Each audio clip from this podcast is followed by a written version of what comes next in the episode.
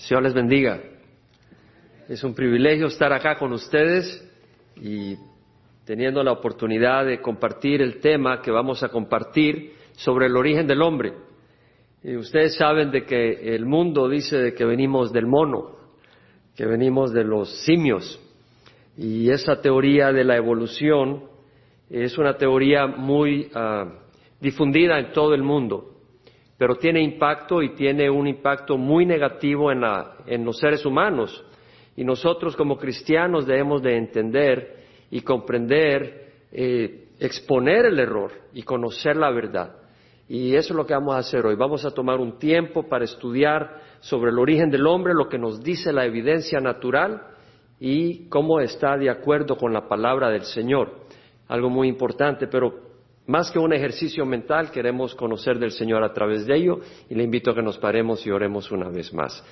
Le damos la bienvenida a los que nos están visitando por Internet y esperamos que también ellos se unan con nosotros en este servicio. Padre, te damos gracias por la oportunidad de estar juntos estudiando, Señor, tu palabra y la evidencia de la creación maravillosa que tú has hecho, Señor, para que podamos conocerte, conocer tus atributos poder sentir tu amor y te ruego, Padre, que tú te muevas, nos hables, eh, nos ilumines y cualquier cosa, Señor, que ha sido equivocada en nuestra mente, en el entendimiento de ti, Señor, que tú lo elimines y nos aclares, Señor, para que podamos conocer a ese Dios poderoso, a ese Dios grandioso, a ese Dios de amor, y si ya le conocemos, conocerle aún mejor. Padre, glorifícate Ministra a nuestros corazones en nombre de Cristo Jesús. Amén. Vamos a estar usando, se pueden sentar, vamos a estar usando eh, las diapositivas, por lo tanto van a estar viendo con bastante frecuencia las pantallas. Así que si gustan eh, reubicarse un poco para poder ver mejor las, pantallas eh, y la información que presentamos, está más que bienvenido. El salmista dijo, si los fundamentos son destruidos, ¿qué puede hacer el justo? Y realmente nosotros los cristianos tenemos la revelación sobrenatural de cómo Dios creó el universo y el propósito de ello. El mundo, a través de lo que se conoce falsamente como ciencia, ha bombardeado la enseñanza de la Escritura en el libro de Génesis. Pero si nosotros no podemos confiar en el libro de Génesis, no podemos confiar en el resto de las escrituras. Así que es muy importante que podamos entender eh, que realmente el libro de Génesis es confiable 100%. La palabra del Señor dice que Dios creó en seis días todo el universo. No fueron millones de años. El Señor nos muestra en qué secuencia hizo el universo. Evolución nos da una secuencia bien distinta. La palabra del Señor nos dice que el resultado del pecado es la muerte. Sin embargo, evolución nos enseña que a través de procesos donde los animales van muriendo y nuevos animales se van formando, se llegó al hombre. De manera que la muerte, en vez de ser algo negativo, aparenta como algo que fue positivo para depurar las especies malas y ayudar a formar las mejores especies. En otras palabras, la teoría de evolución realmente no armoniza con la palabra del Señor y tiene un impacto muy negativo que es lo que vamos a estar considerando.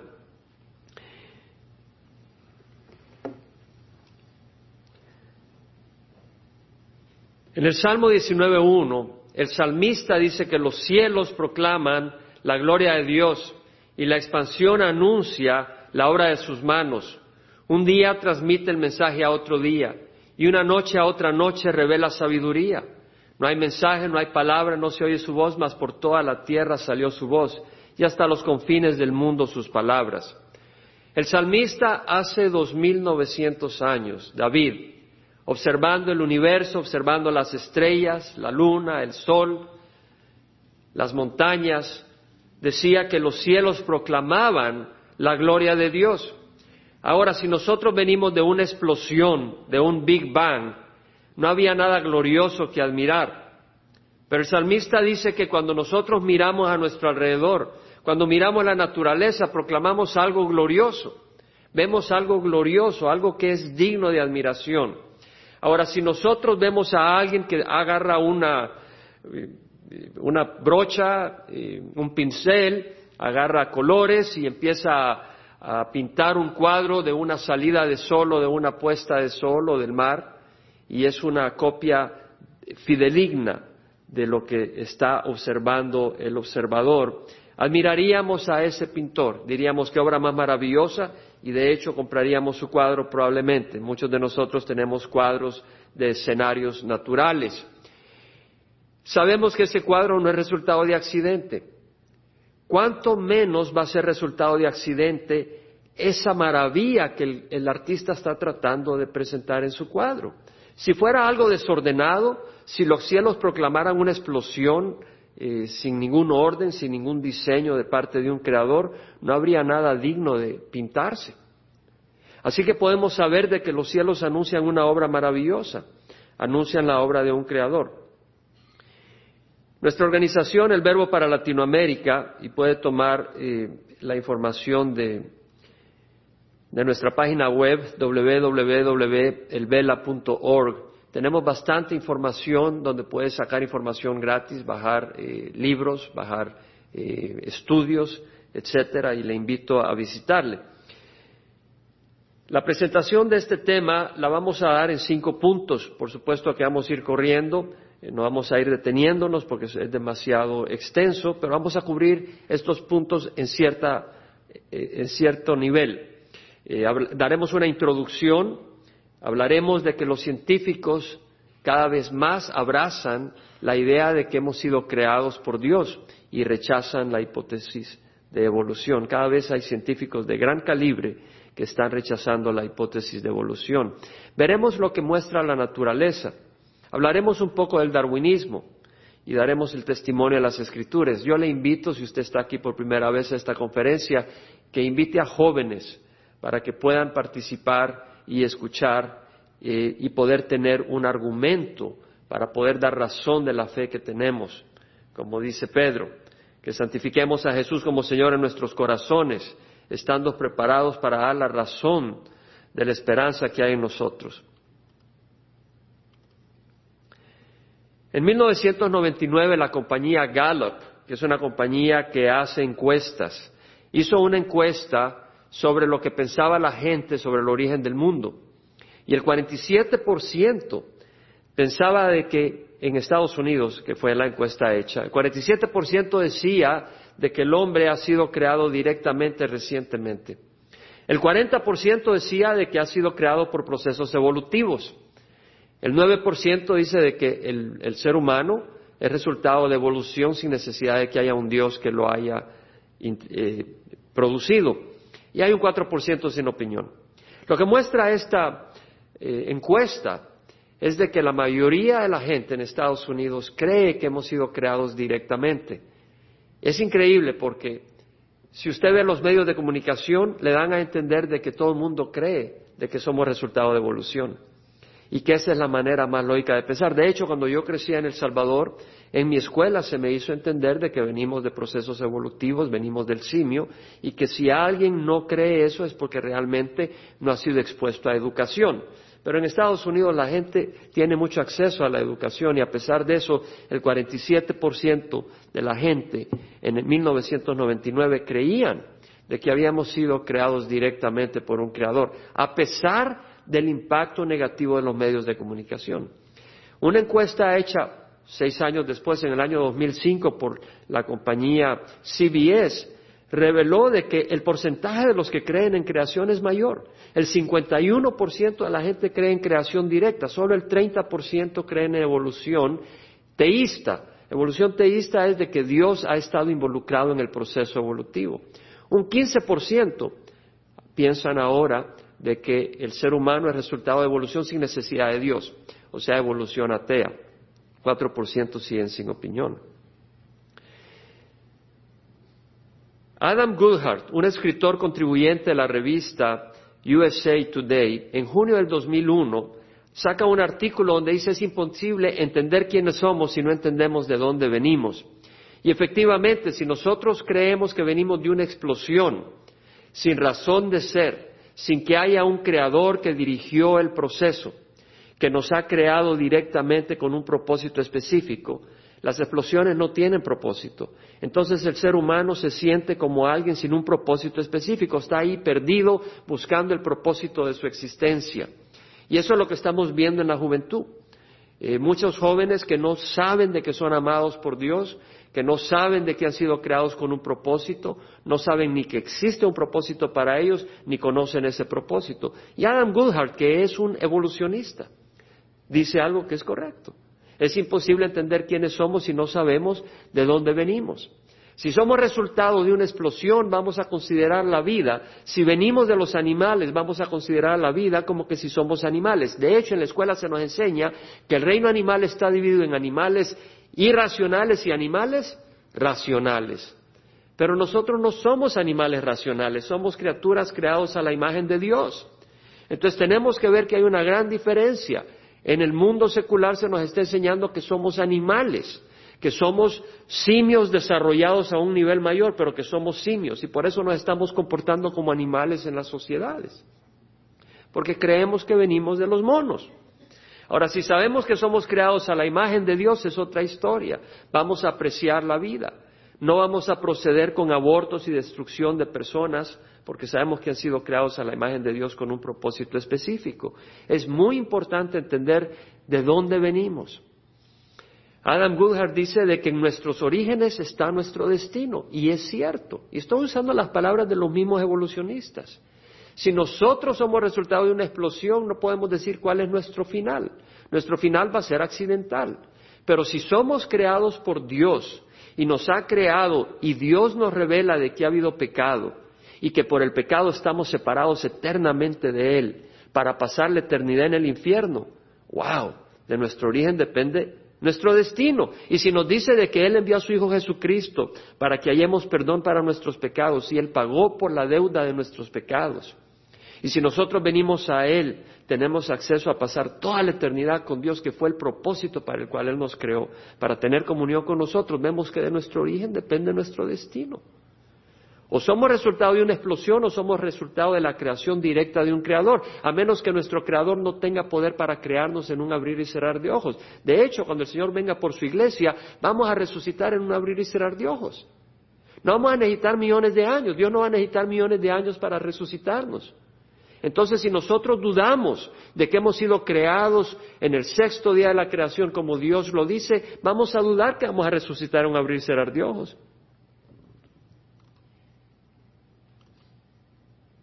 En la revista Life de 1992, la portada decía En búsqueda del verdadero extraterrestre. Y decía, puede ser que un programa de la NASA de 100 millones de dólares que empieza este otoño responda a una de las preguntas más apremiantes de la humanidad. Es decir, ¿hay vida en el espacio exterior? Eso es lo que estaba preguntando esta revista en 1992. ¿Por qué es tan importante? Dice, una de las preguntas más apremiantes de la humanidad. ¿Por qué? Porque en el mundo secular hay un deseo de ver de que hay vida en otros lugares, en otras galaxias o en nuestra galaxia, en, en otros sistemas solares dentro de nuestra galaxia, porque de ellos encontrar que hay vida van a decir, ve, la vida es resultado de procesos accidentales, ocurrió en la Tierra, ocurre en otros lugares. Entonces están eliminando la realidad de que Dios nos ha creado directamente con un propósito específico. Dios creó todo el universo para el hombre y creó al hombre para Dios, para sí mismo. Él ha puesto la tierra y ha puesto todos los recursos de la tierra, lo puso para que el hombre lo manejara y que nosotros estuviéramos sirviéndole a Él. Pero vemos acá, pues, que hay esa búsqueda. Ahora, Dios pudo haber creado vida en distintos lugares, en distintas áreas del sistema solar o en distintas áreas de la, de la galaxia, de nuestra Vía Láctea o en otras galaxias del universo, pero la Biblia nos revela realmente de que Dios eh, ha creado el universo y nos ha creado a nosotros como el centro, el propósito de su creación y a nosotros para que nosotros hallemos esa comunión con Él. Muchos buscan encontrar formas de vida en el espacio exterior y realmente la van a encontrar porque sí hay vida extraterrestre. Esa vida extraterrestre es Dios hay ángeles y demonios. Todo mundo tarde o temprano va a encontrar a un ser extraterrestre. todo mundo tarde o temprano se va a enfrentar a Dios. Algunos para ser juzgados eternamente. Lamentablemente, Estoy convencido que muchas de las personas que están buscando seres extraterrestres y están rechazando la revelación de la Biblia, se van a encontrar con seres extraterrestres. Ellos creen que son seres extraterrestres, pero van a ser demonios. Ellos han rechazado la revelación de la Biblia y estos demonios los van a desviar en los últimos días, porque en los últimos días hay una gran cantidad de actividad demoníaca y las estamos viendo. Ahora, en el programa SETI, Search for Extraterrestrial Intelligence, ese programa, eh, lo que están buscando es, eh, están examinando las ondas de radio que viene del cosmos. Y a través de esas ondas, ellos están tratando de determinar si hay una secuencia lógica que es externa a la onda radial que viene del cosmos. De encontrar una secuencia van a decir, caramba, son seres inteligentes los que están enviando un mensaje, una señal. Y han invertido millones de dólares. De hecho, la organización SETI es una organización fundada en el año de 1984 con, con, capital privado. Bill Gates es uno de los que ha dado una gran cantidad de millones de dólares para ese programa. Tiene más de 100 personas científicas, personal de apoyo, educadores y el propósito de ellos es explorar el universo a través de ondas de radio y de otros métodos para determinar si hay vida inteligente en otros lados y poder explicarla y diseminar la información ah, en nuestro planeta. Ahora, si realmente ellos están siendo fieles a su manera de pensar y dicen, si hallamos ondas de patrón ordenado de las ondas de radio, quiere decir de que hay un ser inteligente detrás de eso, podrían decir lo mismo del ser humano y del orden del cosmos. El cosmos presenta un orden que no es natural, es un orden sobrenatural y vamos a poder verlo, eh, vamos a poder explicarlo. La hipótesis de evolución dice de que hace 13.600 millones de años hubo una explosión, ese es el cálculo más reciente, que la explosión del Big Bang ocurrió hace 13.600 millones de años y que de esa explosión se fueron formando los átomos, las moléculas, protones, neutrones, se formaron los átomos de hidrógeno y se fueron formando estrellas. Y que de esas estrellas luego se fueron ah, girando alrededor de ellas algunos planetas, como en el Sol, el sistema solar. En algunos planetas tenían sus satélites, como la Tierra, que tiene la Luna como su satélite que gira alrededor de la Tierra. Y después en nuestro planeta se fue formando la célula, y de ahí se fue formando una meba, eh, se fue formando los peces en el agua, de los peces se fueron formando los anfibios, después los reptiles, de ahí se formaron los mamíferos, se formaron las aves y se llegó al hombre a través de procesos naturales. No se menciona nada de la existencia de Dios en todo esto, simplemente se menciona que la materia por sí misma va procesando y va progresando hasta llegar al ser humano. Si ese es el caso, y ese es el caso que creen los evolucionistas, fue como ocurrieron las cosas, y eso es lo que enseñan en las escuelas primarias, secundarias y en las universidades, entonces nuestras acciones son interpretadas desde el punto de vista de evolución. Y eso tiene que ver con el área moral y tiene que ver con el, área espiritual. Y luego hablan del potencial que tiene el ser humano desde el punto de vista espiritual, pero ellos no lo consideran espiritual, sino simplemente evolucionista. Y vamos a ver algunos ejemplos. En 1994, en la revista Time, la portada decía, infidelidad puede que esté en nuestros genes. ¿Por qué? Porque ellos han eliminado a Dios del panorama. El mundo secular quiere interpretar todo aparte de la existencia de Dios y de la palabra del Señor. Pero si la palabra del Señor no es religión, sino la palabra del Creador del universo, no podemos eliminarla sin eliminar la verdad. Y por eso hay oscuridad en las escuelas. Y vemos acá en esta revista de 1994, dice, infidelidad puede que esté en nuestros genes. Luego sacan la foto, o más bien dicho, el dibujo de un hombre que está eh, distribuyendo eh, billetes de un dólar, pero junto con espermatozoides, y está, como quien dice, sembrando en un campo, pero el campo representa el órgano reproductivo de la mujer. Y menciona que es ventajoso para la evolución del hombre sembrar sus semillas a lo largo y ancho. En otras palabras, entre más promiscuo es el hombre, mayor oportunidad va a tener de tener hijos donde algunos van a ser avanzados eh, físicamente o mentalmente y que para la evolución del hombre la promiscuidad, el tener varias mujeres, fue bueno y fue positivo. Eso es lo que estaban enseñando en la revista Times de 1994. Ahora imagínense los jóvenes de 12, 13, 14, 15 años leyendo esta información en las revistas, en las librerías, cómo van a ser impactados en su manera de comportarse, porque lo presentan como hechos científicos. En el tope de este artículo, el, título es Devoción y traición, matrimonio y divorcio, cómo evolución moldeó el amor humano. O sea, se está sistemáticamente eliminando a Dios de todo lo que tiene que ver con el ser humano y nuestro comportamiento. Y acá mencionan de que el amor es resultado de procesos evolutivos. Y si es resultado de procesos evolutivos, el hombre no tiene ninguna libertad, porque toda expresión es resultado de la materia.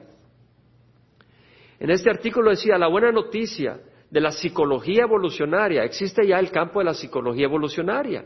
Es decir, la psicología es el tratado de la mente, del alma, dentro del mundo secular. Y la psicología evolucionaria es tratar de entender al hombre entendiendo que ha evolucionado desde los animales. Y de esa manera tratan los psicólogos de interpretar nuestro comportamiento. Entonces dice que la buena noticia de la psicología evolucionaria es que los seres humanos estamos diseñados para enamorarnos. Y todos podemos decir que sí. Pero luego dice, la mala noticia es que estamos diseñados para no permanecer enamorados o que no estamos diseñados para permanecer enamorados. Y realmente eh, es una mala noticia, pero están equivocados. Hemos sido diseñados para permanecer enamorados, pero vino el pecado. Y al entrar el pecado el hombre se volvió egoísta, se volvió asesino, se volvió eh, lleno de pecado y de error y de distorsión. Y por eso tenemos las situaciones que enfrentamos en nuestras familias, en nuestra sociedad pero no es por resultado de evolución, es resultado del pecado. Sin embargo, se está enseñando de que ese comportamiento no es ya el hombre el culpable, porque es resultado de evolución. El mismo artículo decía el problema con los hombres y dice que habla del dimorfismo sexual. El dimorfismo sexual es la diferencia de tamaño entre el macho y la hembra entre las especies animales. Y ellos dicen que entre más, distante está el macho de la hembra en su tamaño, entre más grande sea el macho con respecto a la hembra en, las, especies animales, más, eh, menos monógamo, más polígamo es, es la especie. Y luego dicen, el hombre es por lo general un 15% más grande que la mujer. Y concluyen, entonces, el hombre no es monógamo, sino que tiene una tendencia polígama y eso no es una invención cultural, sino que está en sus genes. Y lo que está diciendo es que cuando el macho es más grande dentro de un grupo de animales, y al hombre lo ven como un animal más, y a eso no estamos llegando, cuando el macho es más grande que otros machos, ese macho grande aparta a los otros machos de las hembras y él toma su harén de las distintas hembras. Y como resultado, los genes que se pasan, solo ese macho grande es el que tiene su, su prole, su descendencia. Entonces dice, el macho grande son los que se propagan y los otros que no son grandes no se propagan.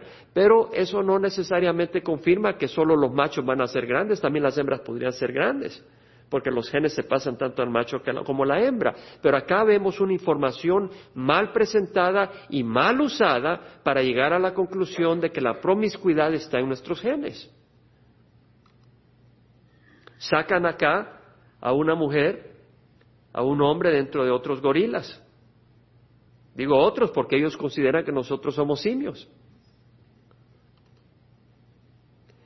En un artículo del año 2000 en la Scientific America, la revista Scientific America, decía, puede que la ciencia nunca explique actos violentos como la masacre de Columbine, pero varios estudios están cambiando la manera en que los científicos ven la violencia. Primatólogos, es decir, aquellos que estudian los primates para tratar de entender el comportamiento humano, Dice, los primatólogos sugieren que el comportamiento agresivo debe ser visto como una forma normal de competencia y negociación entre los grupos y no como un instinto fundamentalmente antisocial.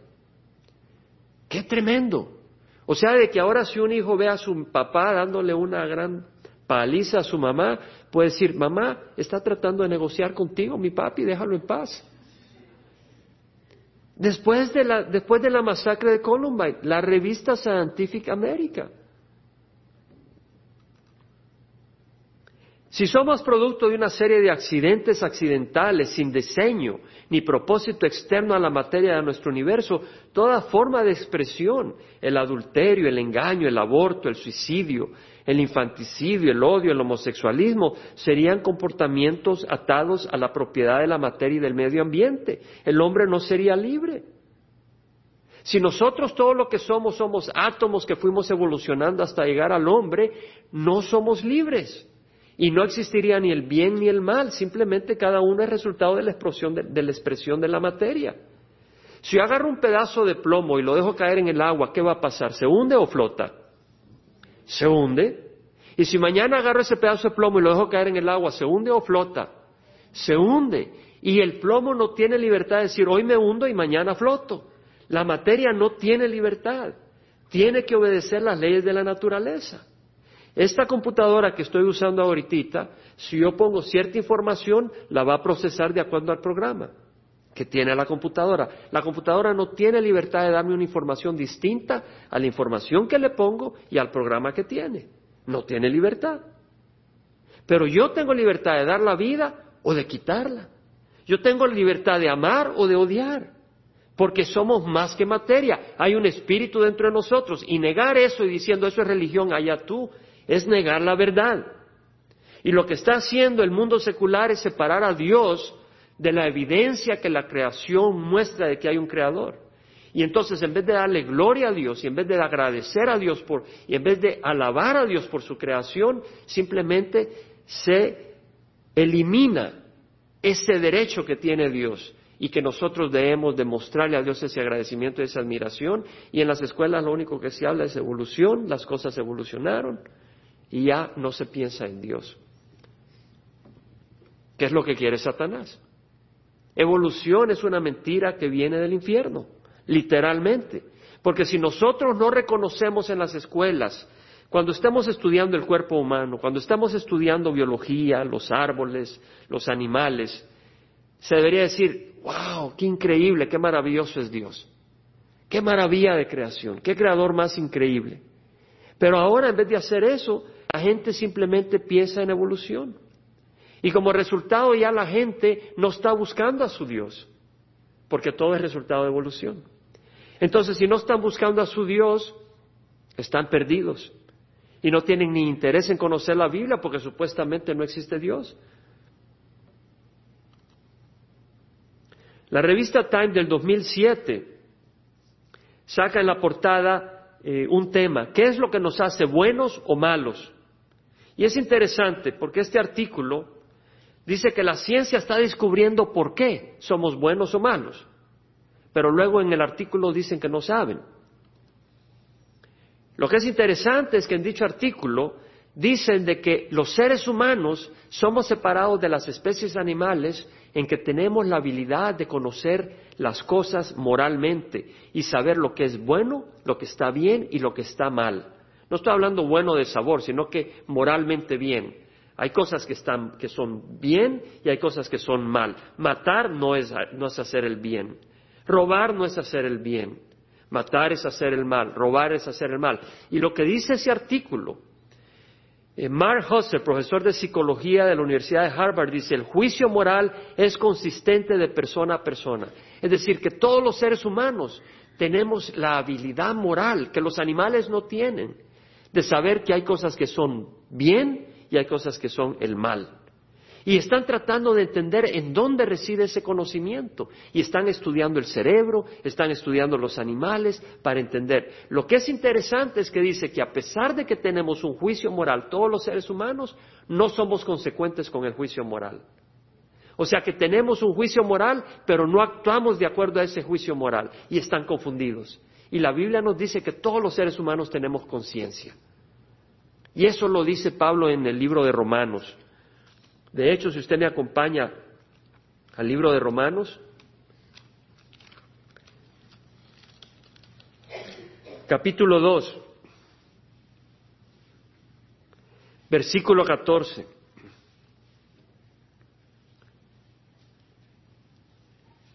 Dice, cuando los gentiles que no tienen la ley cumplen por instinto los dictados de la ley, ellos, no teniendo la ley, son una ley para sí mismos, ya que muestran la obra de la ley escrita en sus corazones su conciencia dando testimonio y sus pensamientos acusándolos unas veces y otras veces defendiéndolos. En el día en que, según mi evangelio, Dios juzgará los secretos de los hombres mediante Cristo Jesús. Dios ha escrito la ley en nuestros corazones, en todo ser humano. Pero debido al pecado no hay una claridad y una exactitud en, en la conciencia del hombre y por eso necesitamos la ley externa que nos dé esa luz que hemos perdido. Pero todo hombre tiene una conciencia y estos hombres en las universidades están tratando de entender todo esto, pero rechazando a Dios y su palabra. Y por eso hay una gran confusión. Para creer en evolución se requiere fe. ¿Quién de ustedes estuvo ahí hace 13.600 millones de años y supuestamente el mundo se originó hace 13.600 millones de años? Nadie estuvo ahí. ¿Quién de nosotros estuvo cuando Dios creó el universo? Nadie. Para creer en evolución se requiere fe. Para creer en creación se requiere fe. Fe es la certeza de lo que se espera y la convicción de lo que no se ve. Y por ella creemos que el universo fue hecho por la palabra de Dios. Se requiere fe para creer que Dios creó el universo.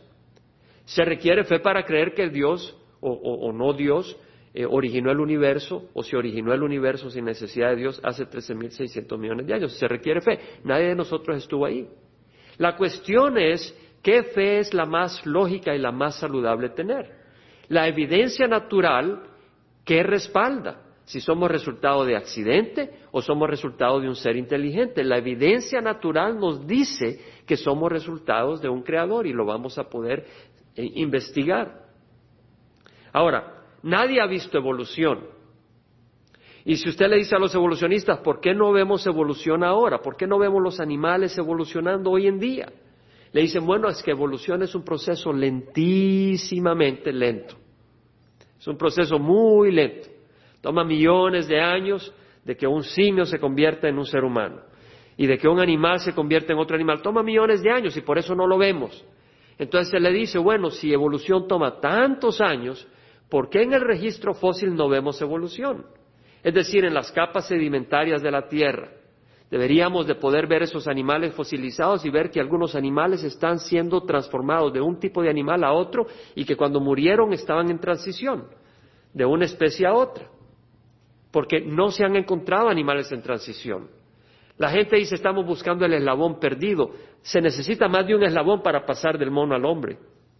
Para pasar de un simio al hombre se necesita más que un eslabón. Hay más que un eslabón y todos los eslabones están perdidos. De hecho, todos los animales estarían en transición. Todos los animales estarían evolucionando de un, de un tipo, de un nivel a otro tipo.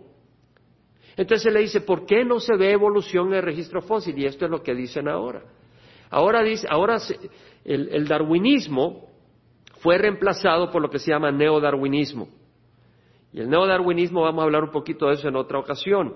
Pero después del neodarwinismo, porque no se hayan especies en transición, viene lo que se conoce como post-neodarwinismo, donde dicen, bueno, realmente no se hayan especies en transición porque lo que ocurrió es que una especie dio un, dio un salto brusco a otra especie.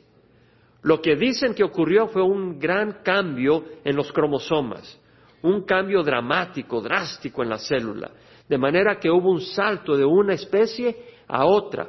El salto tal vez tuvo dos etapas intermedias o tres, unas cuantas etapas intermedias, pero las especies eran tan inestables de que fueron en poblaciones pequeñas y no dejaron rastros y que por lo tanto no vemos ningún fósil de las especies intermedias porque fueron cambios radicales y rápidos y bruscos e inestables. Entonces se le dice, bueno, si por eso no los hallamos en el pasado en el registro fósil, lo deberíamos de poder ver ahora si fueron cambios tan dramáticos. En cuatro mil años de historia registrada eh, por escritura que tiene la humanidad y que supuestamente eh, han existido de cinco mil a cincuenta mil millones de especies, ¿cómo es posible que no se ha observado ninguna especie en nuestro tiempo evolucionando si han sido cambios tan drásticos? Ahora, para creer en creación se requiere fe. La diferencia de creer en creación Vamos a ver la evidencia que muestra que realmente la única manera de explicar el universo que nos rodea es a través de que hubo un creador. Pero quiero mencionar algo. Si nadie ha visto evolución, la humanidad sí ha visto creación. Usted y yo no hemos visto creación, pero la humanidad hace dos mil años vieron al Hijo de Dios multiplicar panes y peces. Vieron al Hijo de Dios convertir el agua en vino. Vieron al Hijo de Dios resucitar a Lázaro. Lázaro estaba muerto, las células de su cerebro estaban muertas y el Hijo de Dios, por el poder de su palabra, convirtió todas las células muertas de Lázaro, lo limpió todo su cuerpo de todo lo que estaba muerto y le produjo células nuevas, frescas y saludables, en un abrir y cerrar de ojos. No se necesitaron millones de años. Y si empezamos a dudar Génesis, vamos a dudar el resto de la escritura. Yo recuerdo cuando era un joven en la universidad, y estaba estudiando ingeniería química en la Universidad Centroamericana en El Salvador, y en la playa íbamos los fines de semana a la playa, algunos, porque pasaba estudiando, pero recuerdo en algunas ocasiones caminaba en la arena del mar y meditaba yo en la evolución del mundo. Y entre más meditaba en eso, porque me interesaba lo que es la química y todo eso, y discutía con mi profesor de química sobre cómo se pudo haber formado el sistema solar. Cuando caminaba sobre la arena del mar, meditaba en evolución y el pensamiento que venía es, Dios es lejano. Es un Dios que originó esto por una explosión hace millones de años. ¿Estará involucrado en nuestras vidas hoy en día? Evolución bombardea la revelación divina de Dios y la cercanía de Dios. Dios está en todas partes y está cercano para aquel que lo clama. ¿Cómo sabemos que lo que Jesucristo, cómo podemos saber de que Jesús, que multiplicó los panes y los peces y convirtió el agua en vino, y sanó a Lázaro y lo resucitó, ¿cómo podemos saber que es verdad? Dios ha enviado su Espíritu Santo para dar testimonio a nuestro espíritu. Nosotros somos más que materia, hay un espíritu que puede recibir el testimonio del Espíritu Santo o rechazarlo. Pero además tenemos los testimonios de la lógica. Nadie va a dar su vida por una mentira sabiendo que es una mentira. Tú no vas a dar tu vida por una mentira sabiendo que es una mentira. Todos los apóstoles de Jesús, excepto eh, Judas que se suicidó, los apóstoles dieron su vida por Jesucristo. Y ellos tuvieron la oportunidad de saber si Jesús mentía o no. Porque Jesús les dijo que él tenía que ir a Jerusalén y ser maltratado, ser azotado, ser crucificado, morir y al tercer día resucitar.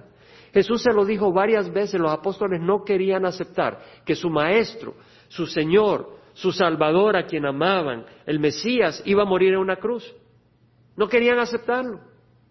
Y cuando Jesús murió, estaban desanimados y deprimidos. Y si Jesús no hubiera resucitado, ahí se hubiera acabado todo. Pero cuando Jesús resucitó, estos hombres estaban convencidos que Jesús era el Hijo de Dios y dieron sus vidas y tuvieron la oportunidad de saber si Jesús mentía o no. Porque Jesús les había dicho que él, era el Hijo de Dios, Él se lo reveló, Dios se lo reveló a ellos mismos también. Ellos pudieron ver el poder de Jesucristo y pudieron ver que Jesucristo tenía poder sobre la muerte y aún sobre la muerte sobre él mismo porque él murió y él pudo resucitar. Entonces podemos tener testimonio de que Jesús vivió, Jesús vive, Jesús murió por nosotros y Jesús es el Dios creador. En el Evangelio de San Juan leemos que en el principio estaba el verbo, el verbo estaba con Dios y el verbo era Dios. Él estaba en el principio con Dios y Él fue el creador de todas las cosas. Por Él fueron hechas todas las cosas y nada de lo que ha sido hecho ha sido hecho sin Él. Eso es lo que nos dice el Evangelio de San Juan. Usted sabe de que los líderes en el movimiento evolucionista son ateos y han sido ateos. Isaac Asimov, cuando yo crecía, era líder eh, en lo que es ciencia ficción y es líder del movimiento evolucionista. Él era ateo de la Universidad de Boston. Stephen Jay Gould de la Universidad de Harvard era ateo. Carl Sagan, que murió hace algunos años, de la Universidad de Cornell, líder en el movimiento evolucionista, era ateo. Ernst Mayr, ateo. Richard Dawkins, el único que vive ahorita, los demás ya murieron, es ateo. Ahora, todos los demás eran ateos, ya saben que evolución, ¿saben por qué? Porque se han encontrado con su Dios. Ya saben de que evolución es mentira. El problema es que han engañado a miles de miles y millones de vidas. Richard Dawkins que es, está en la Universidad de Oxford en Inglaterra, con un doctorado en ciencias. Actualmente su posición está en el entendimiento público de la ciencia en la Universidad de Oxford. Miren lo que dice. Entre más entiendes el significado de evolución, más estás empujado hacia el ateísmo. Evolución te empuja a creer en el ateísmo, porque supuestamente las cosas ocurrieron por procesos accidentales. Te rechazan el que Dios sea el creador del universo. Luego dice, es absolutamente seguro decir que si tú encuentras a alguien que dice no creer en evolución, esa persona es ignorante, estúpida o loca. Un hombre doctorado en ciencias en la Universidad de Oxford. Me fui a la página web de este hombre. Uno de los libros que él tiene se llama The God Delusion, o sea, el engaño de que exista Dios.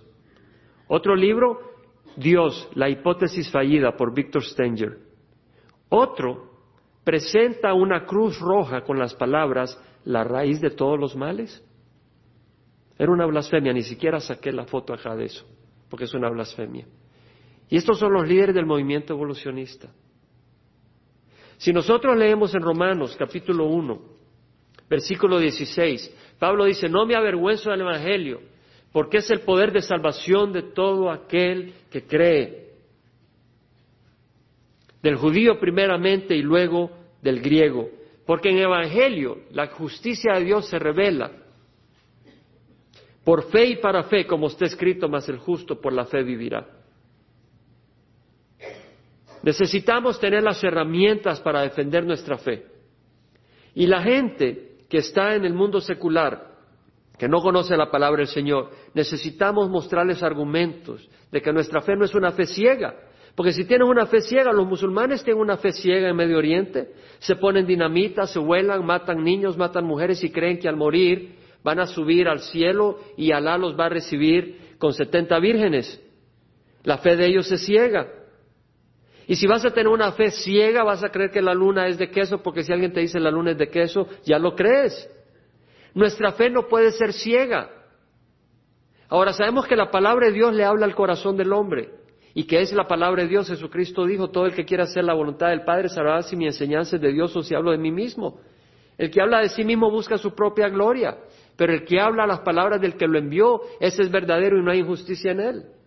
Entonces sabemos que el corazón puede reconocer la palabra de Dios, pero hay personas que no quieren escuchar nada. Tenemos que empezar con los argumentos de la evidencia natural. Pablo habló de eso. Yo no me avergüenzo del Evangelio, el Evangelio nos habla que la paga del pecado es muerte, que Dios es un Dios poderoso, que Dios creó el universo y lo hizo perfecto, y Dios creó al ser humano y dijo, todo esto es bueno en gran manera, pero entró el pecado, sí, hubo una fruta prohibida y el hombre probó de esa fruta y no me avergüenzo de decir que eso fue lo que ocurrió, aunque algunos piensen que es caricatura o que yo no pienso sabiamente, pero no me voy a avergonzar. Y la palabra del Señor dice que el hombre al pecar entró el pecado en el mundo, al desobedecer a Dios, y entró la muerte. La muerte no existía antes. El Señor nos habla de que envió a su Hijo Jesucristo a morir en la cruz para aquellos que quieran creer en Él puedan ser salvos. No me avergüenzo del Evangelio. En, primera, en Romanos 1, 18 dice, la ira de Dios se revela desde el cielo contra toda injusticia e impiedad de los hombres que con injusticia restringen la verdad, porque lo que se conoce acerca de Dios se hizo evidente, pues Dios se lo hizo evidente, es evidente dentro de ellos lo que se conoce acerca de Dios, porque desde la creación del mundo, sus atributos invisibles, su eterno poder y divinidad se han visto con toda claridad, siendo entendidos por medio de lo creado de manera que no tienen excusa. Desde la creación del mundo, sus atributos invisibles, su eterno poder, su divinidad han sido, han sido vistos con claridad, siendo entendidos por medio de lo creado. O sea que lo que dice Pablo es que la creación habla que hay un Dios, que no es un ser humano como nosotros, es un Dios poderoso. Y podemos conocer sus atributos, que es un Dios eterno, su eterno poder y su divinidad han sido, han sido vistos claramente por medio de lo creado. Aunque conocían a Dios, dice, no le honraron como a Dios ni le dieron gracias, sino que se hicieron vanos en sus razonamientos y su necio corazón fue entenebrecido. Aunque conocían a Dios, no le honraron como a Dios. En las escuelas, en las universidades, no se honran a Dios como Dios. Se dice que venimos de resultado de una explosión. No se le da gracias cuando se estudia el cuerpo humano, cuando se estudia biología, cuando se estudia química, cuando se estudian las ciencias. En vez de darle gracias a Dios por hacer el mundo tan ordenado y darnos cerebro para entender, en vez de darle gracias a Dios, la gente se envana y tiene razonamientos necios. Profesando ser sabios se volvieron necios, dice la palabra del Señor. dentro de la misma religión, círculo religioso. El, monje Thomas Berry, que es un líder del movimiento evolucionista, fue maestro de religiones orientales en la Universidad de Fordham. Dice que la evolución es un proceso material y espiritual. Y al igual que en la naturaleza, en el mundo espiritual, la perfección se encuentra en la totalidad de religiones, por lo que favorecer una sobre la otra es un error. Thomas Berry está diciendo de que siendo católico, él dice que todas las religiones se tienen que unir juntas porque la, perfección está en la totalidad de las religiones, no se puede favorecer una sobre la otra. Cuando yo leí esto dije, no puede ser cierto. No han dicho lo que él dijo. Yo trabajaba para Baxter en ese tiempo y recuerdo que conseguí el teléfono de este hombre y le llamé por teléfono, pude hablar con él. Le digo, señor Berry, yo creo de que lo que han dicho de usted no es cierto, porque dicen de que usted dice tal y tal cosa. Pues ¿qué tiene de malo? Dice. O sea que él estaba confirmando que ese, ese comentario era correcto, que él había dicho eso. Y me doy cuenta que la evolución ha afectado su manera de pensar, las religiones orientales. Y en la conversación le digo, señor Berry, perdóneme que le diga, ¿usted tiene conocimiento de ciencia? Me dice, no. Le digo, perdóneme, yo no estoy aquí subiéndome ni mucho menos, pero yo tengo una maestría en ingeniería química y he trabajado en ciencia por muchos años. Y le voy a decir algo, yo he estudiado eh, y he considerado evolución y le puedo decir que científicamente no tiene bases sólidas. Y le quiero decir de que evolución contradice la palabra del Señor. Y usted está enseñando evolución. Usted está afectando a miles de jóvenes. Y la palabra de Dios no armoniza con evolución. Y me contestó, si la palabra de Dios, si la Biblia fuera lo único que tuviéramos, estaríamos muy limitados.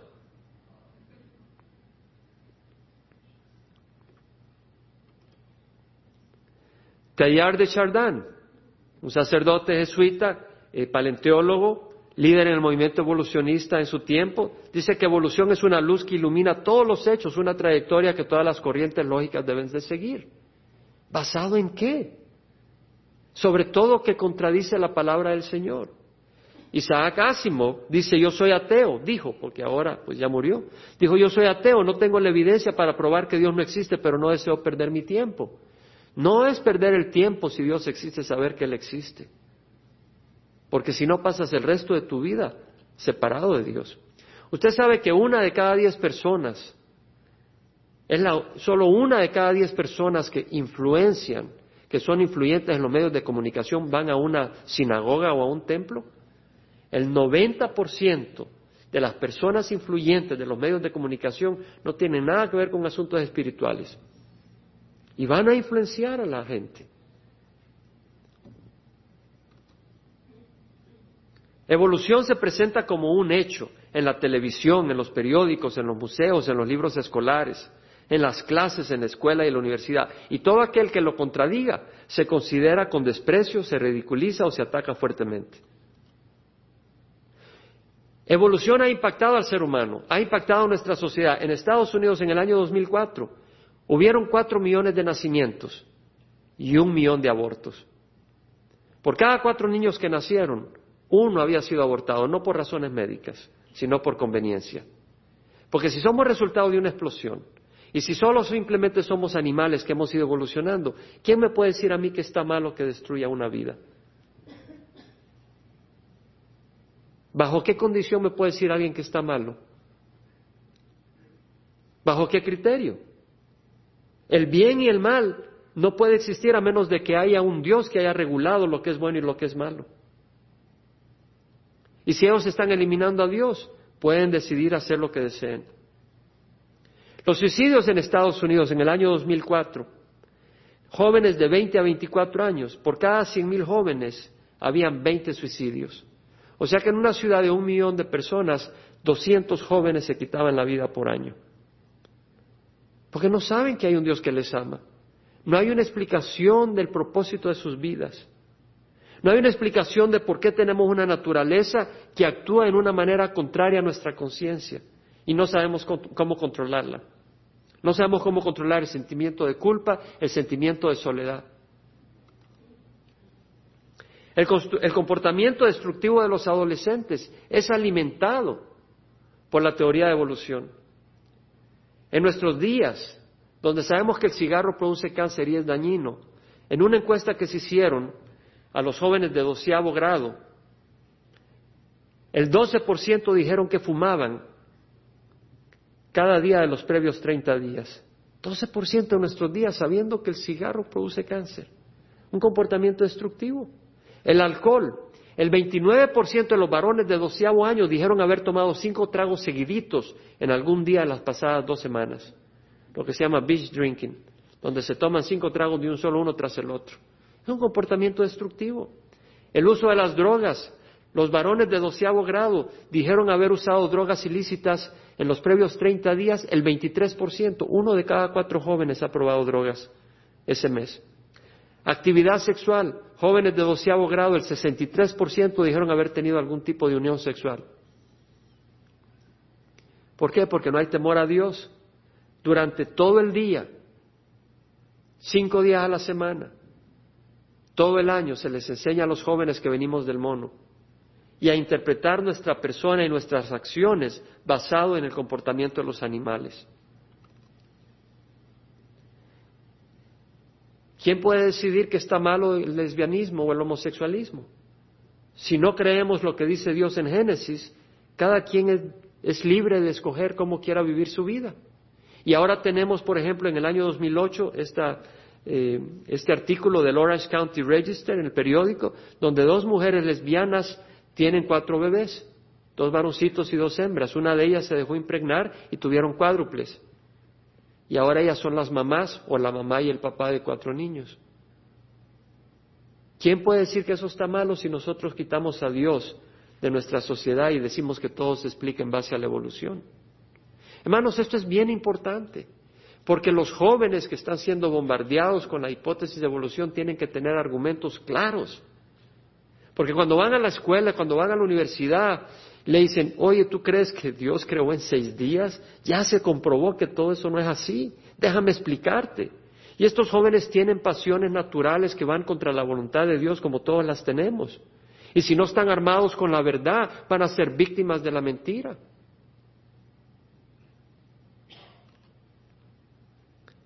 En 1980 en los Estados Unidos, 600 mil bebés nacieron a mujeres solteras. 600 mil. En el año 2005 fue un millón seiscientos mil, casi el triple. ¿Por qué? Porque la idea de la sociedad, donde es necesario que existe el papá y la mamá para un niño, ahora es menos importante. Porque evolución ha penetrado tanto en el corazón de los seres humanos en Estados Unidos que ahora hay mujeres que se dejan impregnar porque quieren tener hijos, pero no quieren tener esposo. Y no estoy hablando de aquellas personas de que cometen un error y, quedan embarazadas. Dios nos perdona cuando venimos a Él. Y no estoy tratando de criticar eso. Pero los métodos profilácticos para no tener hijos no son menos disponibles ahora que en 1980. La información no está menos disponible ahora que en 1980. Simple y sencillamente hay menos interés en que un niño nazca en un hogar donde está el papá y la mamá. Gracias a evolución. En el año 1870-1932 es un paréntesis de la vida de Ilya Ivanov, un hombre que fue un biólogo eminente y que trató la inseminación artificial, pero no de, de un animal, sino de hombres. Agarró mujeres y las inseminó con semen de simios y tomó hombres, perdón, eh, tomó hembras de simios y las inseminó con semen de hombres, tratando de producir un híbrido entre el simio y el hombre, porque creía en evolución. De hecho, sus estudios fueron financiados por el gobierno de la Unión Soviética. Lo que uno cree afecta su comportamiento. Hitler defendió sus prácticas y su eh, rechazo a los judíos porque pensaba que era una raza inferior. El mismo Darwin pensaba que había unas razas que eran muy inferiores a otras. Para él la raza afro, la, la raza negra era inferior a la raza caucásica.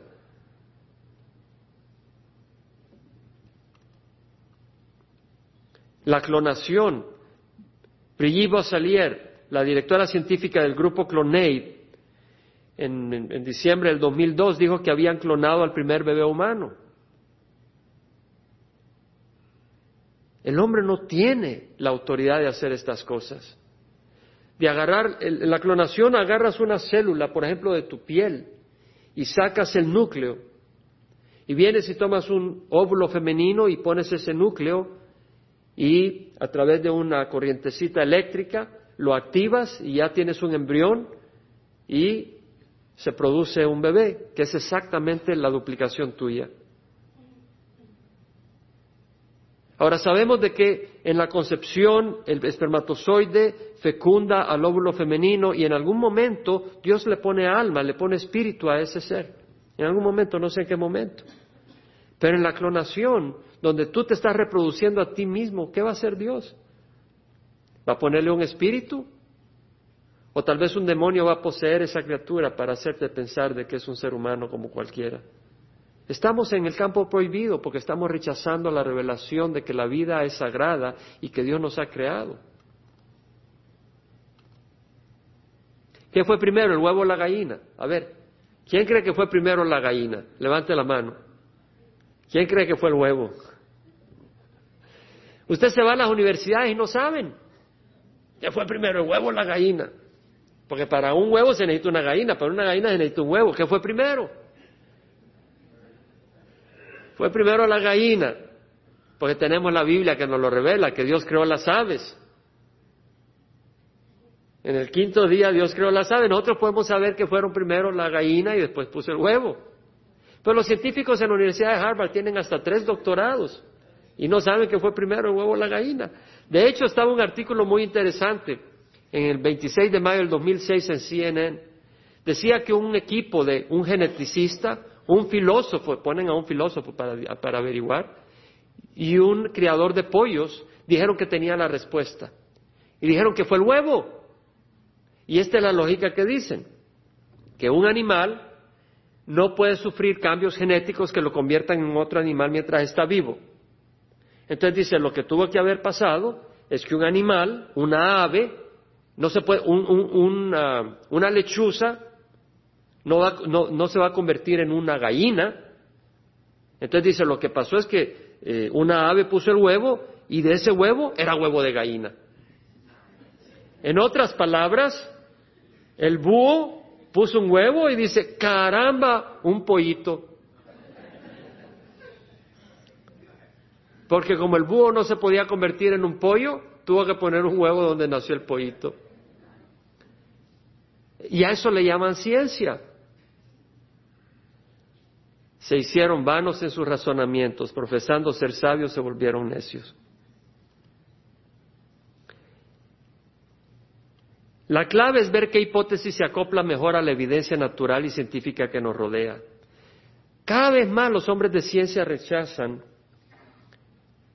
evolución. Y lo hacen basado en la preparación académica que tienen y concluyen que el mundo que nos rodea es resultado de creación directa por un ser inteligente. Copérnico, en los años 1500, que descubrió la Tierra y los planetas giraban alrededor del Sol y que no era la Tierra el centro del sistema solar. Isaac Newton, el coronel James Erwin del Apolo 15, el doctor Walter Smith, que ha predicado acá en, este, en esta iglesia, enseñado muchas veces, doctor Henry Morris, Isaac Newton dijo que el sistema hermoso del Sol, los planetas, los cometas podían proceder únicamente del consejo y del dominio de un ser poderoso e inteligente, un ser que gobierna todas las cosas y que es Señor de todo. Doctor Walter Smith con tres doctorados, un doctorado en físico-química orgánica en la Universidad de Reading, doctorado en la Universidad de Génova en Italia, un doctorado en la Universidad de Zurich en Suiza, director de investigaciones en una compañía farmacéutica en Suiza, profesor de quimioterapia y farmacología en la Escuela de Medicina de la Universidad de Génova, profesor de farmacología en la Universidad de Illinois, recipiente tres veces de la manzana de oro por la mejor serie de cátedras. En la última le escribieron, nos hizo no solo mejores científicos, sino mejores hombres. Autor de más de 70 publicaciones científicas y más de 30 libros en 17 idiomas. Hombre que rechazaba evolución el doctor Henry Morris, que estudió ingeniería civil y él era evolucionista y empezó a cuestionar si podía ser realmente que todos los estratos geológicos ocurrieron lentamente a través de millones de años o si fueron depositados bruscamente, catastróficamente a través de un diluvio universal como lo menciona la Biblia. Entonces se fue a estudiar un doctorado en hidrología, con especialidades también en geología y en matemática, para poder investigar por su cuenta la posibilidad de que los estratos geológicos fueran depositados lentamente o catastróficamente. Llegó a la conclusión que fue catastróficamente y dejó de creer en evolución y entendió que el libro de Génesis no tiene ningún error ni ninguna manera de interpretar otra de que Dios creó directamente en seis días y que hubo un diluvio universal que destruyó toda la superficie de la tierra. Por 28 años fue maestro universitario, profesor universitario, 18 de ellos como director de departamentos técnicos en cinco universidades de gran prestigio. Ha dado eh, charlas y debates en universidades, en más de 250 universidades. Doctor Gary Parker, biólogo, doctorado en biología. Este hombre era, era evolucionista hasta que fue confrontado con un amigo con mucho cariño, le dio un libro para que leyera y cuando empezó a leer el libro lo tiró enojado porque contradecía lo que él había creído y lo que enseñaba en su libro de evolución. Pero se dio cuenta de que los argumentos que se presentaban en ese libro contradecían evolución y eran sólidos. Y lo volvía a agarrar, lo leía y lo volvía a tirar. Cuando lo terminó de leer dejó de creer en evolución y se convirtió en cristiano y ahora en uno de los líderes del movimiento creacionista. El doctor Dmitry Kuznetsov, que fue uno de los ganadores del premio Lenin Komsomol de la Unión Soviética en el año 1983. En ese tiempo, el, premio Lenin Komsomol se lo daban a los dos científicos más destacados de toda la Unión Soviética. Él tenía un doctorado en medicina, doctorado en ciencias, especialista en genética, biología molecular y neurociencia. Cuando vino a hacer estudios de posgrado a Estados Unidos, siendo ateo, conoció a otros científicos que le le invitaron a considerar de que el mundo no era resultado de accidente y empezó a considerar la evidencia científicamente y llegó a concluir de que había un Dios. Y después de estudiar la Biblia concluyó de que el Dios de la Biblia es el Dios del universo. Se convirtió a Cristo y empezó el movimiento creacionista en la Unión Soviética, en Rusia. ¿Qué de los científicos que creen en evolución? No todos son perfectos, siempre están revisando sus teorías, no todos han evaluado críticamente evolución. Yo creía en evolución hasta que tenía unos 32 años después de haber recibido a Cristo. Tuve una experiencia bien especial. Recuerdo que estaba compartiendo en la sala de un amigo mío, Ray Billings, yo acababa de recibir al Señor tal vez un año antes, y conversando en la sala, en la conversación menciono de que Dios nos había creado por procesos evolutivos. Y Ray con mucho cariño me voltea a ver y me dice, un día vas a entender, Jaime. Y continuamos la conversación en otras cosas. Pero este era un hombre de gran autoridad espiritual y cuando él me dijo eso, yo abracé ese pensamiento. No le di mayor seguimiento, pero no lo dejé pasar. En una ocasión yo iba viajando de Atlanta, del aeropuerto de Hartsfield, para eh, Pittsburgh, Pensilvania, porque estaba trabajando para Westinghouse en investigación y desarrollo. Y cuando estaba en el aeropuerto, esperando por mi avión, yo estaba con la Biblia, estaba orando, y estaba en comunión con Dios. Y Dios me dice, Jaime, pregúntame lo que quieres en mi corazón. No me lo dijo audiblemente. Y, y, la primera cosa, él me sacó la pregunta del joven rico que le dijo al Señor, Maestro, bueno, ¿qué debo de hacer para heredar vida eterna? Y el joven, el Señor le dice, ¿por qué me amas? Bueno, nadie es bueno sino solo Dios. Y el Señor ahí me revela y me dice, ¿sabes qué? Le estaba mostrando a este joven que yo soy Dios, que Jesús es Dios. Porque Jesús mismo se declaró ser el buen pastor. Y si él era bueno y nadie puede ser bueno excepto Dios, le estaba haciendo ver a este joven que no dijera bueno así porque así, que él era realmente Dios encarnado. Y el otro, la otra cosa que el Señor me sacó, cuando ya me iba montando al avión, me dice, Jaime, ¿tú crees que es posible que el hombre se haya producido accidentalmente y la mujer su complemento perfecto anatómico, fisiológico, emocional, por accidente? Si hasta los órganos reproductivos tienen que corresponder perfectamente para poder producir al ser humano. ¿Y tú crees que esto ocurrió por accidente? Y ocurrió en la misma época para que un ser humano un hombre se encuentre con una mujer y reproduzcan a la humanidad, ¿tú crees que es posible? Y en ese momento dije yo, Dios mío, eso no es posible.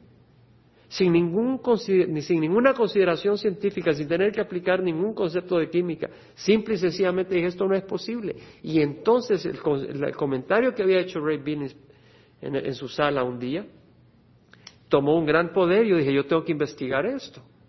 Y pasé un año, año y medio leyendo y estudiando las posibilidades y después de un año y medio llegué a la conclusión categórica de que simple y sencillamente el ser humano no puede ser resultado de evolución, que tiene que ser de creación directa.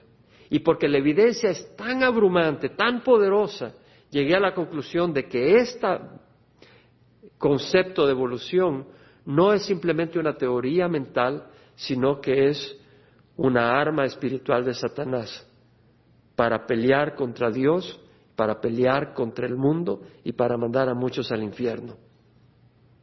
Y eh, ahora, yo cuando vine al Señor le dije, Señor, ¿por qué me permitiste estudiar ingeniería química y sacar una maestría y dedicarme en ciencias por tantos años? Cuando ahora lo que amo es la palabra de Dios, aunque me encanta la ciencia.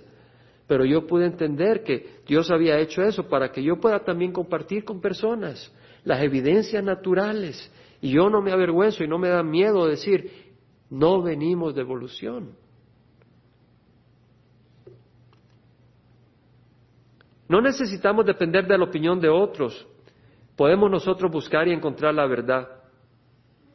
¿Es posible que la naturaleza, un escenario lleno de orden, diseño y belleza, sea resultado de una explosión? ¿Es acaso toda esa belleza testigo de diseño inteligente o de una explosión?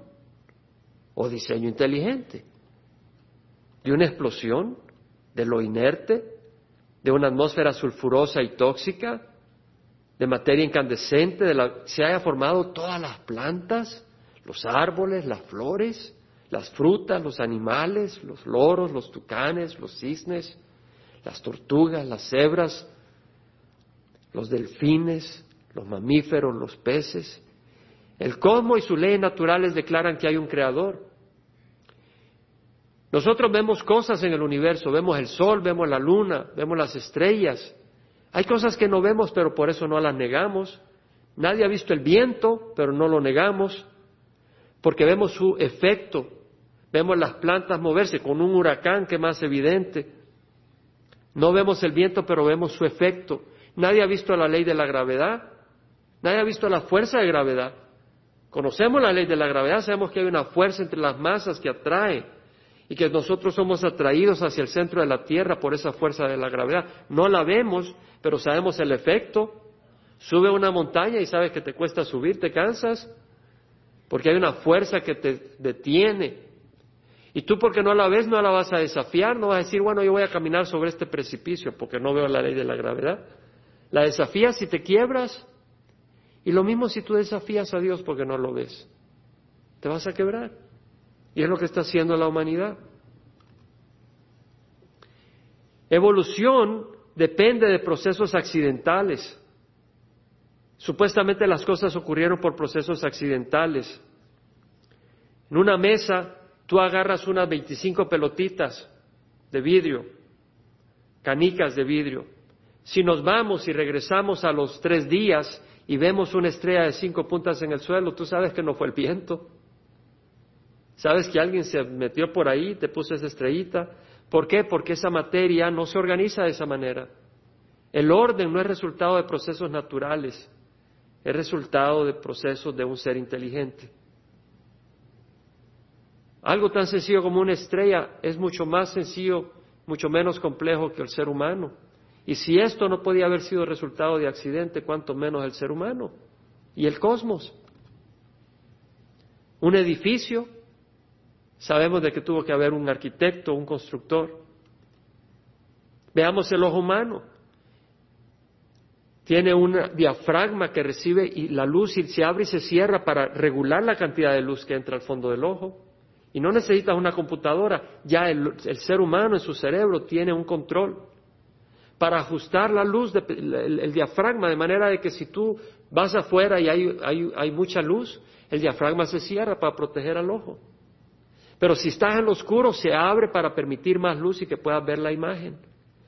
¿Será posible que ese mecanismo ocurrió por accidente y luego esa imagen entra al fondo del ojo? Y ahí hay células que toman esa imagen y la transmiten por células nerviosas, por procesos electroquímicos al cerebro, donde hay células que interpretan la imagen y te dice, es el gato, no tu novia, para que no le des un beso. Y ese ojo necesita células, está hecho por células, pero esas células se necesitan regenerar. Entonces hay todo un sistema digestivo que agarra proteínas, agarra ácidos grasos, agarra azúcares y las transforma a través de procesos digestivos y por procesos metabólicos de manera que se pueda reproducir la célula y reemplazar aquellas que se están muriendo por células nuevas. Pero la célula necesita oxígeno, entonces hay un sistema de cañerías y tuberías que llevan por sangre una proteína que se llama hemoglobina y esa proteína agarra oxígeno en los pulmones y la lleva a las células del ojo, de manera que el ojo pueda recibir esas células el oxígeno que necesitan para sus procesos. Y esas células del ojo sueltan lo que se llama dióxido de carbono. Y la misma hemoglobina, después de soltar el oxígeno, agarra el dióxido de carbono y lo lleva a los pulmones donde lo suelta como gas para ser descartado. Pero todo ese sistema de circulación no funciona si no hubiera un corazón funcionando para bombear la sangre. Y el corazón no puede funcionar sin el pulmón porque sin oxígeno el corazón no funciona. Las células del corazón se mueren. Y los pulmones no pueden funcionar si el corazón no está funcionando también porque las células de los pulmones no pueden funcionar si no hay oxígeno bombeado por la sangre. El ojo no funcionaría sin ese oxígeno todo un sistema integrado, funcional perfectamente. Y pensar de que esos dos ojos hallaron accidentalmente dos agujeros en el cráneo donde caber y quedar sentaditos ahí bien, bien ubicados. Y luego pensar que hay un sistema de músculos que mueven los ojos de un lado al otro según lo que necesitas y párpados que no solo son para que las mujeres con sus pestañas atraigan a los hombres, pero también para proteger los ojos. ¿Será posible que todo eso ocurrió por accidente? Y eso es lo que enseña evolución. Además, el ojo tiene un propósito que no existe en sí mismo. El ojo no es para el ojo, el ojo existe para el ser humano, para todo el cuerpo.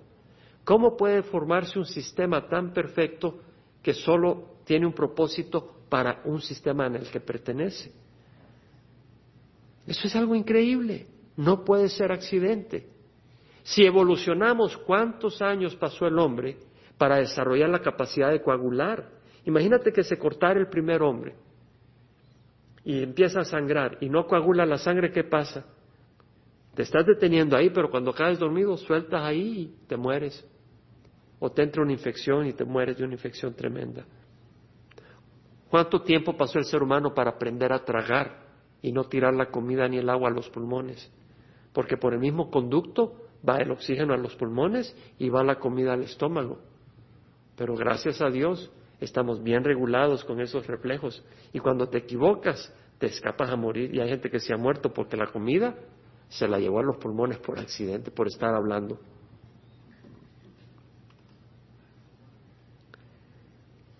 Vamos a terminar, no me voy a extender más, pero quiero terminar esta parte quiero hacer tres sesiones.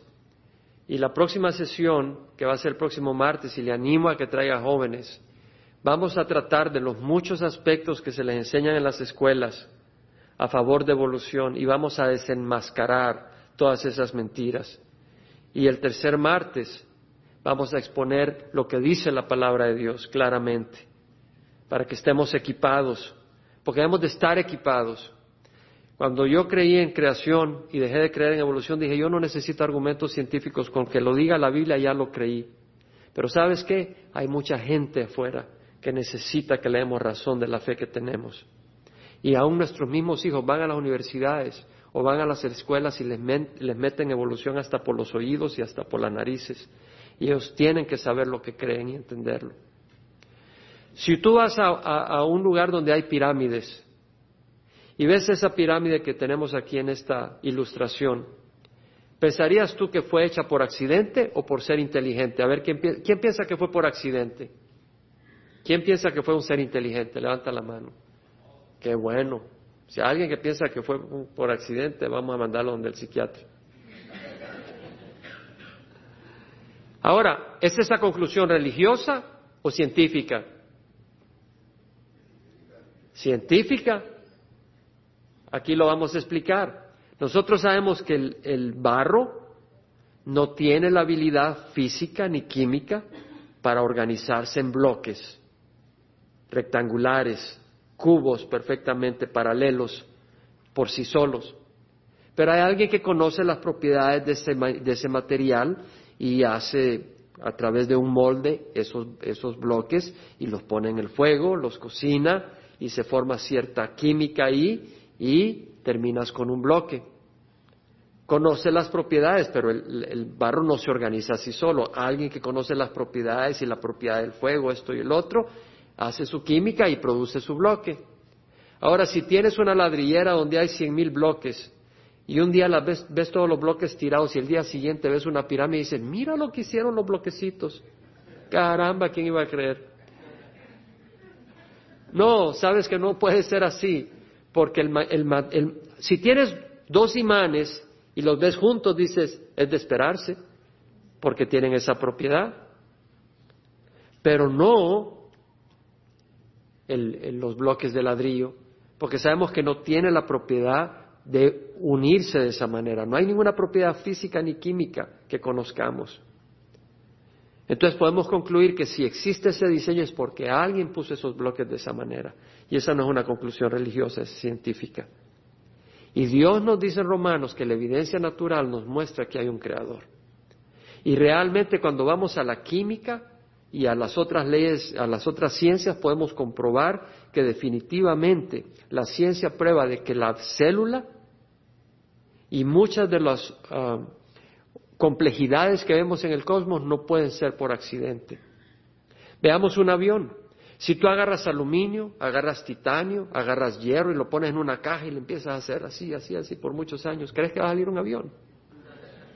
No, pero alguien que conoce que el aluminio es un material liviano y que es maleable, lo puedes hacer una lámina, y que conoce el titanio, que es un material con gran fuerza a la resistencia a la tensión y que es útil para poder hacer una máquina voladora, y conoces principios científicos como la ley de Bernoulli y otros, y otros eh, principios de la hidrodinámica, y preparas una máquina con distintos componentes, puedes formar una máquina voladora.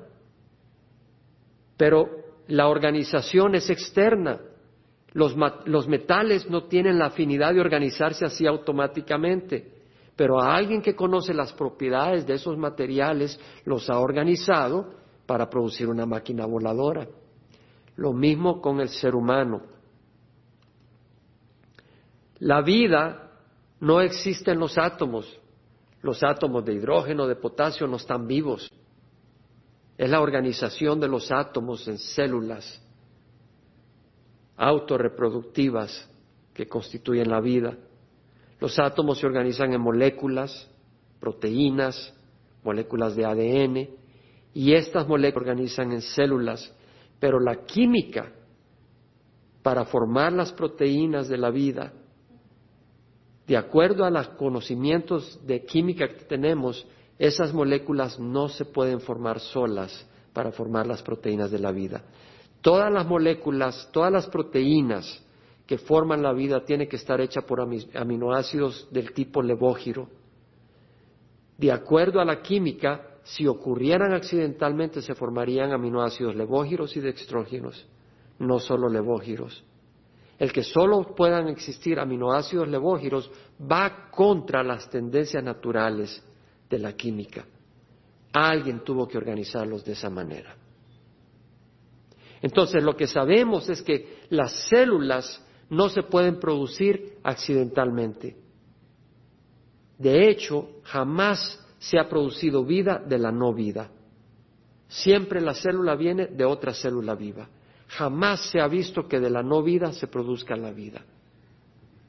Entonces el pensar que de un lago sulfuroso con el tiempo se fueron uniendo los átomos para formar la vida va contra las leyes de la naturaleza. Voy a cerrar acá porque ya nos extendimos. Agradezco su gran paciencia. Creo que este tema es muy importante. Creo que necesitamos equiparnos.